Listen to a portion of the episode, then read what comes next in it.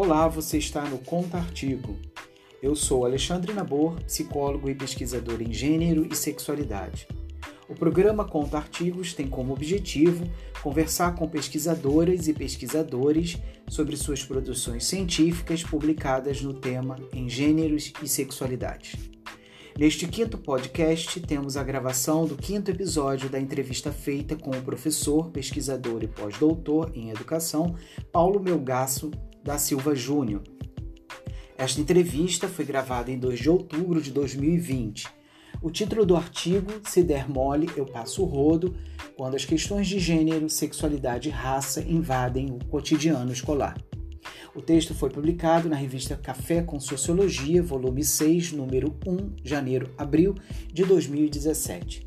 Este artigo foi publicado em uma perspectiva decolonial, tratando-se de uma pesquisa-ação desenvolvida no nono ano do ensino fundamental de uma escola pública na periferia da Baixada Fluminense, estado do Rio de Janeiro. O trabalho tem como objetivo compreender como elas e eles se percebem e percebem nos outros sobre as noções de gênero, masculinidades e sexualidades e raça na escola. Lembrando que este programa tem apoio do Laboratório de Pesquisas e Estudos em Gêneros, Sexualidades e Raça em Educação e Direitos Humanos do Núcleo de Estudos em Políticas Públicas em Direitos Humanos da UFRJ e da editora Devires. A editora Devires tem como objetivo publicar livros exclusivos de autores e autoras em temas sobre gêneros, sexualidades e dissidências da multiplicidade em gêneros e sexualidades. Você também pode conferir esta entrevista completa em vídeo no canal do YouTube ou na página do Facebook do Conta Artigos. Olá, professor. Como vai? É imensamente, tenho, agradeço imensamente a sua presença no Conta Artigos de hoje e por se disponibilizar para esta entrevista. Eu que agradeço o convite, eu estou muito feliz de estar aqui com você, a gente poder conversar. Né?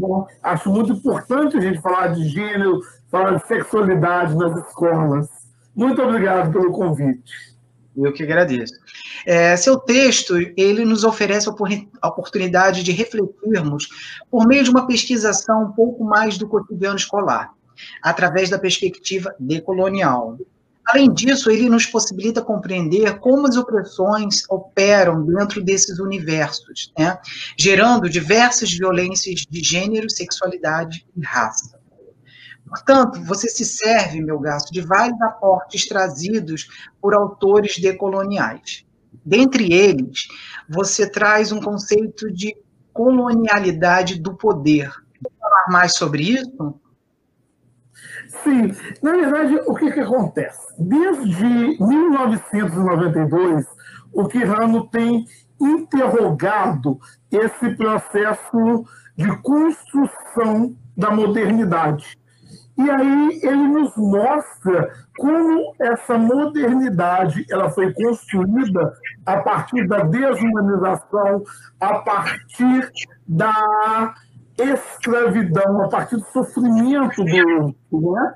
E aí, a, a partir daí, ele vai cunhar esse termo colonialidade do poder. E o Walter Miolo nos ajuda a entender, nos mostrando a relação entre a modernidade e a colonialidade.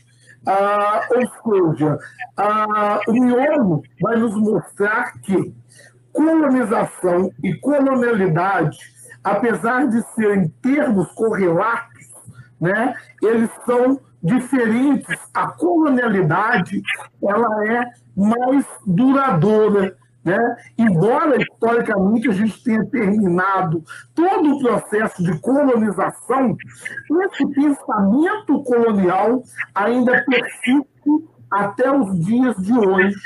E aí, voltando no Quirrano, o Quirrano vai nos dizer que, é, quando ele cunha a colonialidade do poder, que apesar da raça ser uma abstração, ser uma fantasia que não está ligada à, à biologia, ela serviu para dominação dos povos, que vai ser a partir da categoria raça que o sistema mundo ele vai se constituir, né? E a partir da raça que vai permitir essa desumanização, essa exploração, essa escravização do outro, né? E é esse, esse conceito de colonialidade do poder, ele vai a, é, como que eu posso dizer, é, ele vai se desdobrando, né? E aí Maldonato Torres, que é outro pesquisador de um grupo chamado Modernidade e Colonialidade, é, ele vai cunhar a, os conceitos de colonialidade do saber e colonialidade do ser. Ou seja, como que o, o, do saber, como que o, o, saber do homem branco, o saber do dominador, ele se torna universal, né? negando todas as outras possibilidades de saber ou subalternizando os outros saberes. A colonialidade do ser, que eu acho que é a mais triste de todas, é aquela que mostra e que permite a escravização do outro, porque, na verdade, invade o, o ser, invade o outro, o outro se torna o não humano. Né? A Catherine Wolff ela vai cunhar o termo colonialidade da mãe natureza, quando a, toda essa ideia da ancestralidade ela, ela passa a ser negada em nome de uma religião única, né? que é a religião cristã. E, por último, a Maria Lugones, ela tinha o conceito de colonialidade do gênero. Quando ela vai pensar, junto com o Pirrano, que ela vai dizer que o gênero sempre foi né, a, o grande motivo da negação do outro. E aí ela vai escalonar. Quando todo o processo de colonização e dominação vai ser dado pelo homem branco, a mulher branca se encontra abaixo do homem branco e os povos originais, os povos negros, são colocados na categoria de não humanos. Né? Então, assim, é, esse conceito de colonialidade ele acaba se desdobrando nessa, nessas outras possibilidades. Uhum. Muito bom, muito rico esse conceito, né? É, na frase, na, na página 55, é, você nos provoca trazendo um pouco a reflexão de Guacira Lopes Louro sobre os modelos hegemônicos e o discurso cristão e de como eles afetam nossa subjetividade. Nesse trecho, você coloca o seguinte: mesmo que a escola contribua para um apagamento do corpo, podemos pensar a mesma como produtora de identidades corporificadas, produzindo e reproduzindo corpos generificados, sexualizados e racializados. Por favor, professor, nos fale um pouco mais sobre este ponto. Ah, se a gente parar para pensar, o que, que acontece? Em nome de um conhecimento, em nome da racionalidade, a escola pede que a gente se preocupe com a aprendizagem e que a gente deixe o corpo fora desse contexto. Ou seja, todo o, o, dualismo cristão que separa corpo e alma, a escola não é local do corpo. Né? Então, é, na escola, o corpo ele só entra. Como que a gente vai estudar o corpo? Nas doenças, nos problemas. A gente não estuda corpo e desejo, corpo e prazer. Né? E, contudo, esse corpo ele está completamente presente a todo momento dentro dessa escola. E ele acaba é, sendo hierarquizado. Né? Ou seja, a, a escola ela vai, a partir do silenciamento, a partir da negação, ela acaba produzindo identidades né, que são sexualizadas, que são racializadas. Como que você vai ver o corpo negro dentro da escola? Quem é esse negro? Você não discute questões, você não discute questão de sexualidade, você discute sim nas escolas as interdições, certo? Então, quanto mais a escola é interdita esses discursos, mais ela favorece a entrada desses discursos. Né? Então, quando eu coloco, é, utilizo a Guacira e utilizo também a Bel Hooks, né, que a Bel Hooks vai nos dizer venha para a escola, mas deixe o corpo lá fora. Eu utilizo nesse sentido. Ah, e a gente está vivendo um momento que ah, o discurso conservador repete isso a cada a, a, todo momento. Ou seja, não, não vamos discutir gênero, não vamos conversar sobre sexualidade, e a escola não é local para isso. Mas quanto mais os discursos introduziam, mais você faz com que é, essas é, identidades estejam presentes e se constituam né, de formas talvez não tão interessantes, elas vão se constituir a partir da negação, né, a partir do silenciamento. Hum. Muito, então, muito legal. Muito nisso. É, é, a, como professor de arte, o senhor é, é você traz para dentro da, da, da, escola né, um, um trabalho de dinâmica muito interessante, onde você escolhe a metodologia da pesquisação para investigar como os alunos e as alunas interagem dentro da escola. E você faz um recorte muito preciso para investigar as violências de gênero e sexualidade e raça nesse contexto. Destaco a sequência didática dos quadros dos pintores famosos e como a mulher ela é retratada em suas obras, gerando uma discussão né, dentro de sala de aula interessante entre os alunos e alunas diante dessa realidade apresentada. É, queria que o senhor pudesse é, falar um pouco como que esses quadros, né, dessas, desses pintores famosos, eles podem interagir também com a realidade desses alunos no seu cotidiano? Na verdade, Alexandre, eu acho o seguinte: é, não foi a partir dos quadros que eu planejei esta aula, foi a partir dos acontecimentos. Porque o que acontece? A gente tem, eu sou professor de artes, nesta escola, o nosso programa é a, a partir da história da arte. Naquele momento, né, naquele bimestre, o tema que eu tinha para poder trabalhar era o romantismo.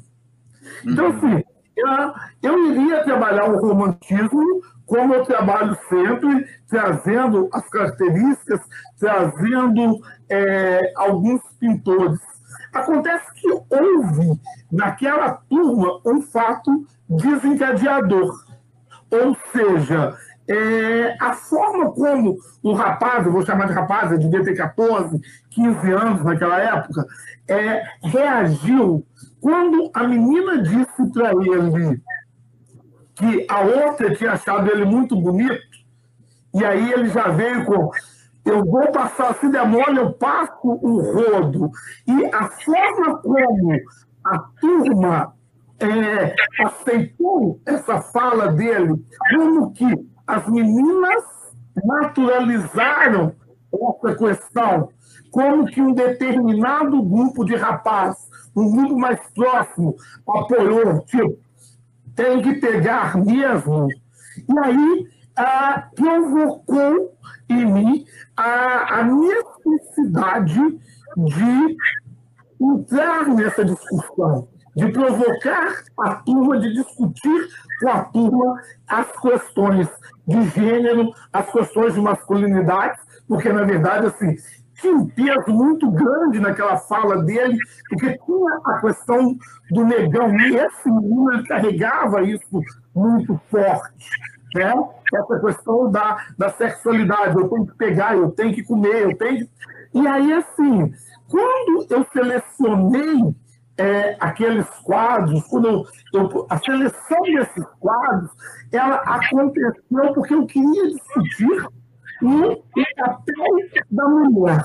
Né? Eu queria é, problematizar a, a, a questão da mulher, a questão racial também. Então, assim, é, talvez se fosse em outro momento, talvez se fosse, ah, se não tivesse acontecido daquela forma, eu não teria trabalhado com esses quadros, né? ou se eu tivesse, em outro momento, né, no outro assunto, depois do romantismo, viria o, o, o, o realismo, e aí, se eu já tivesse, em outro momento, a escolha teria sido outra, porque eu acho que a gente tem que trabalhar a, a partir do tema que nós temos, que eu defendo muito, Alexandre, as questões de gênero, as questões de sexualidade, de raça, elas têm que ser discutidas a todo momento, por todos os professores e de todas as disciplinas. Eu não posso parar e falar, gente, agora nós vamos discutir gênero e eu vou deixar a minha aula de artes de lado ou agora vamos discutir raça ou orientação sexual e vamos deixar a, a, o nosso, a nossa disciplina, os nossos conteúdos de lado. Né? Então, assim, a, essa sequência, para poder encerrar, essa sequência didática, ela foi pensada para aquela turma naquele momento, após aquele acontecimento. Né? As aulas elas são semanais, daquela fala daquele menino até a outra aula, eu tive uma semana para pensar como eu iria provocar a turma, né? como que iria trazer essas discussões para aquela turma. É interessante como que no artigo fica bem claro né, as falas deles, é, a implicação deles nessa contextualização né, do gênero, da sexualidade. É, eu achei muito interessante esse, esse trabalho. É, o senhor também traz uma observação que concerne a construção do imaginário do homem negro inglês, né, no texto, para tentar dialogar com uma outra construção do imaginário do negro brasileiro é, na página ali 61. Quais são as principais diferenças encontradas que o senhor que você encontrou entre estes dois imaginários que contribuem para a violência de raça que afeta a realidade do homem negro no Brasil? Bem, é, na verdade, a, a, a principal diferença em ter relação ao que a Cornell diz. É, mas antes de eu colocar isso, é importante dizer que as pesquisas elas são situadas. O homem negro que eu trabalho, os alunos jovens e adolescentes negros que eu trabalho, são adolescentes da periferia, né? E aí eu trabalho com as periferias de Duque Caxias, São João Meriti, Doutor Roxo, e certamente é, essas pesquisas com esses jovens, se elas acontecessem com jovens de Copacabana, talvez os resultados fossem outros. Então, é muito importante deixar isso muito claro. São pesquisas localizadas, situações muito específicas. E aí, a grande diferença que eu acho, principalmente em relação a Cônio, quando a Cônio coloca a questão das masculinidades, a masculinidade hegemônica e as masculinidades subordinadas, ela traz a masculinidade negra como aquela masculinidade subordinada né, a e aí, já o, o, na Inglaterra, os autores do Frost, é, Fênix e Pátima, eles já colocam que os jovens eles buscam construir as masculinidades a partir da estrutura falocêntrica. Né? Ah, e aí a gente vai encontrar aqui, é, nesse, nas periferias do Duque Caxias, a, a mesma estrutura, ou seja, o, esse homem negro sendo visto a partir do, do pênis, a partir da sua sexualidade, né? que é o, o protótipo do, do negão. por um lado, eu acho que essa visão, é, para eles, é importante, porque os coloca de, em pé de igualdade com as outras masculinidades. Ao mesmo tempo, essa construção do negão, desse homem negro, ela me preocupa, e eu converso muito com os meus alunos, eu até escrevi um outro texto sobre uma, uma roda dessa que eu fiz com adolescentes negros, porque coloca, além de colocá-los muito vulneráveis a doenças, muito, não há uma política de saúde para eles. Então, assim, a gente vai ver é, na periferia né, aquela questão do, do sexo por qualquer 20, 30 reais, né, porque, na verdade, essa construção é, desse homem negro está pronto para o sexo né, a, a toda a hora. Outra questão que me preocupa é que ela induz ao machismo, ela induz ao sexismo, né? porque, afinal de contas, ah, ele está ali como macho, e aí nós vamos ter também a homofobia. Isso me preocupa muito entre os garotos, porque há uma divisão muito, muito forte, pelo menos volto a dizer, entre esse grupo que eu entrevistei, entre o público e o privado. Né? No privado, diversas coisas podem acontecer, mas no público, você, da, daquela postura do homem, do macho, é a postura que te permite agredir homossexuais, é a postura que te permite agredir as mulheres, e também é a postura, pelo fato de ser macho, que se coloca, que coloca na linha de frente da polícia, que coloca na linha de frente da violência, né? Então, isso me preocupa muito. É, outro ponto que eu acho negativo, né?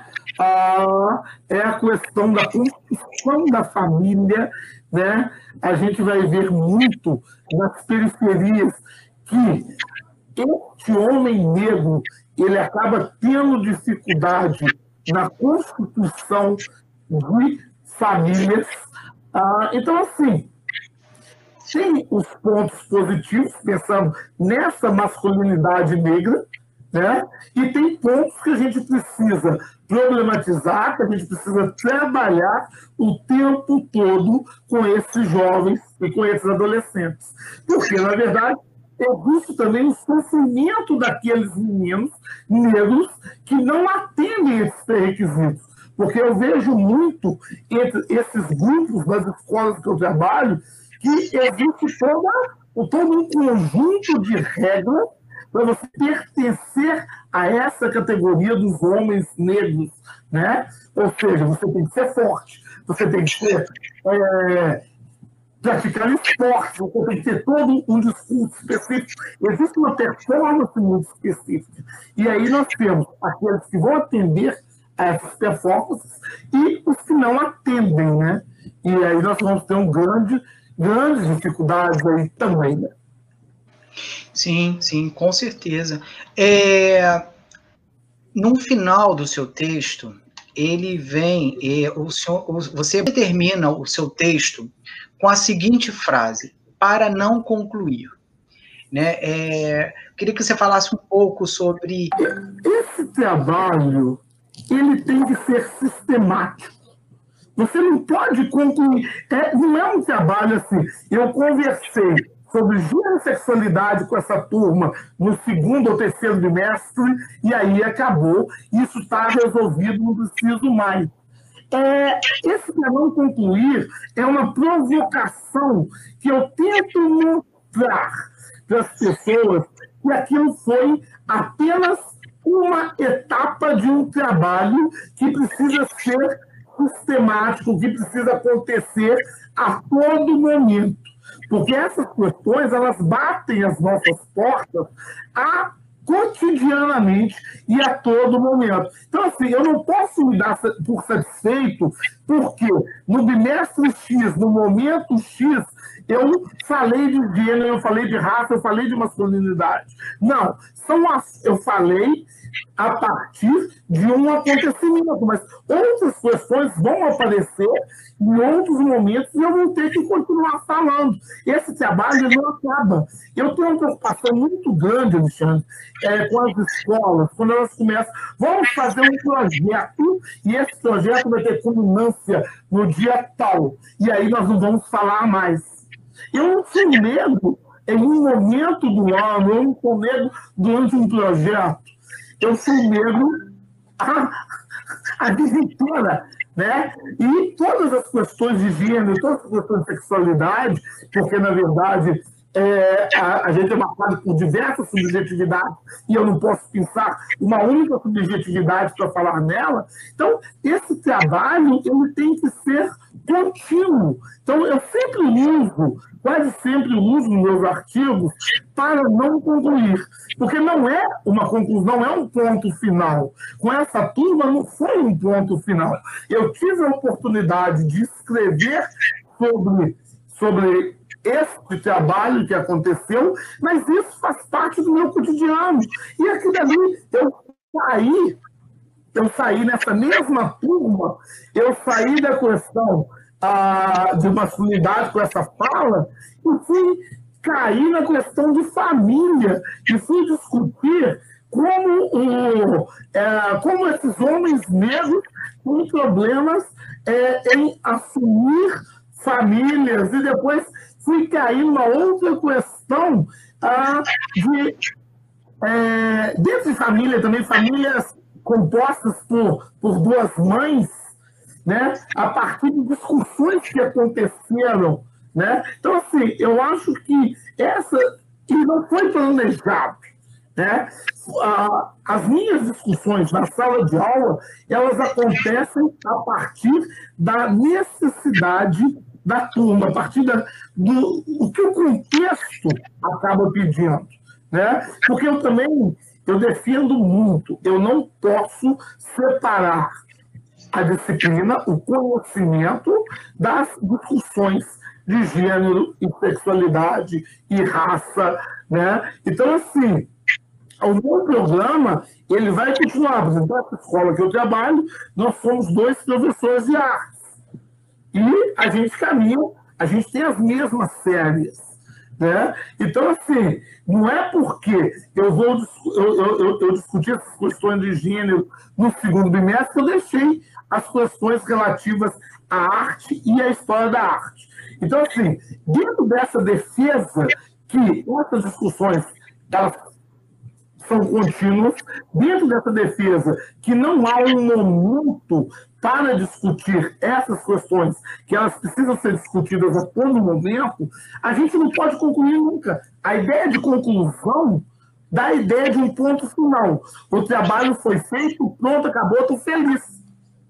Mas também foi um momento precisamos continuar ad eterno. É, o, o, professor, recentemente é, o senhor, você publicou o, junto com o professor Márcio Caetano, que também te, esteve aqui no Conta Artigos, o livro de Guria Cabra Macho, Masculinidades no Brasil, de 2018, pela editora Lamparina. Fale um pouco sobre, é, sobre o livro, por favor. Isso. Quando a gente pensou, ah, a capa está aí, olha só. Quando a gente pensou nesse livro, ah, eu e o, Marco, nós pensamos é, em conhecer as múltiplas masculinidades brasileiras. Né? Porque, na verdade, quando a gente fala de masculinidade, a gente não pode ter essa ideia de que existe uma masculinidade. As masculinidades, elas são plurais, né? E aí a gente tentou buscar autores de todas as regiões do Brasil, né? Nós temos autores do Sul, do Centro-Oeste, do Sudeste, do Norte, Nordeste, e cada um colocando né, a, a sua pesquisa a partir dessa multiplicidade de masculinidades. Então, a gente tem as masculinidades femininas, masculinidades gays, masculinidades negras, as masculinidades homossexuais. Então, a gente tem uma série de masculinidades. Então, na verdade, com esse livro, a gente tentou fazer um mapeamento, o que estava sendo pesquisado no Brasil em relação ao tema masculinidades. Né? Então, a proposta do livro foi essa. Muito bom, muito bom. É, agradeço imensamente por sua, sua entrevista e desejo muito boa sorte para você e sua investida intelectuais, professor. Eu que agradeço a oportunidade. Muito obrigado. As referências bibliográficas desse texto, assim como o látice do professor Paulo Melgaço, estará disponível neste vídeo. Este programa tem a direção do professor, doutor e líder do Laboratório de Pesquisa GC, Sérgio Luiz Batista da Silva. É, eu gostaria que todos pudessem ler né, os nossos autores e as nossas autores, principalmente o livro do professor. E obrigados a todas e todos e todas por no, nos assistirem. E até a próxima entrevista.